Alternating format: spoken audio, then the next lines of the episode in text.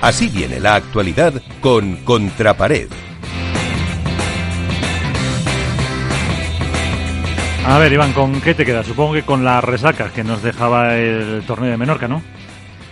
Sí, obviamente nos tenemos que quedar con, el último torneo de Menorca,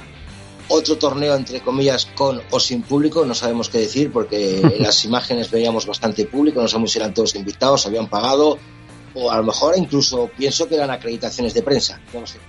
El tema es que tenemos nuevos campeones, que son Sancho Gutiérrez y un renacido Stupazú, que lo pusimos en las redes sociales de Contrapared, que para mí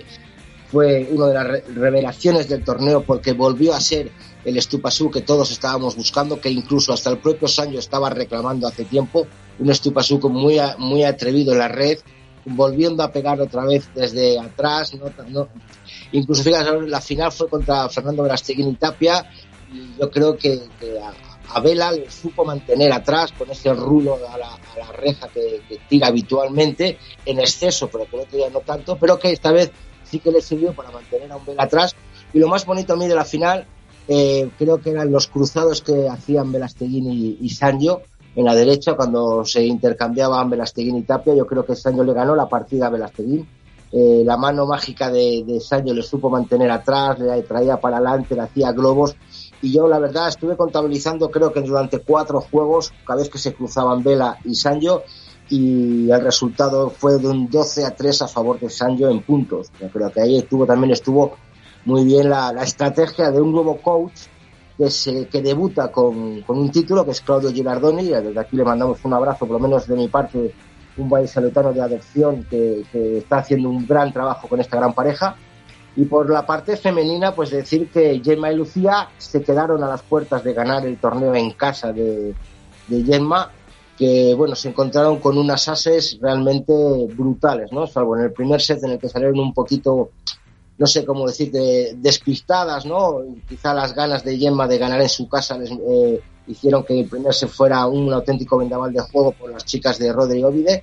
y fue un 6-3 rápido pero sin embargo algo pasó en los, en, decir, en los vestuarios, ¿no? En el banquillo con Manu Martín, que revolucionaron a las ases, activaron a, a una Ari Sánchez brutal, MVP, pese a que a algunos no les gustase que fuera MVP,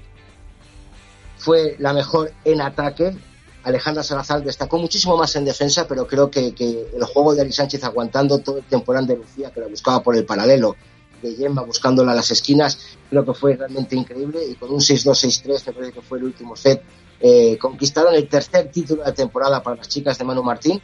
Y bueno, el pádel pues estamos esperando ya las nuevas fechas, como visto que son Alicante y Vigo y conjunto con Barcelona, que esperemos que dicen que va a ser la primera con, con público, pero vamos, viendo el público que está yendo en las últimas, pues ya nos creemos que puede ser algo 50 más o 50 arriba menos, pero que todas van a ser con público. Y la nueva pildorita que tenemos esta semana en referente a, la Federación Española de Padel, pues decir que ha sacado ya la junta directiva, una junta directiva totalmente paritaria con cuatro hombres y cuatro mujeres, que Ramón Morcillo, por supuesto, es el presidente, eh, José Pérez García, que es el actual presidente de la Federación Andaluza de Padel, vicepresidente, Diego Gil Acosta es el vocal de competición, que, es, que recordemos que es el presidente de la Federación Canaria, José Ramón Oliva es el vocal de clubes y federación, y luego empezamos ya con las chicas, que ya era hora que en la federación entraran mujeres técnicas y que han vivido del pádel. Primero tenemos a María Guaconi, que va a ser la vocal de deportes y marketing y comercial, una licenciada en, en,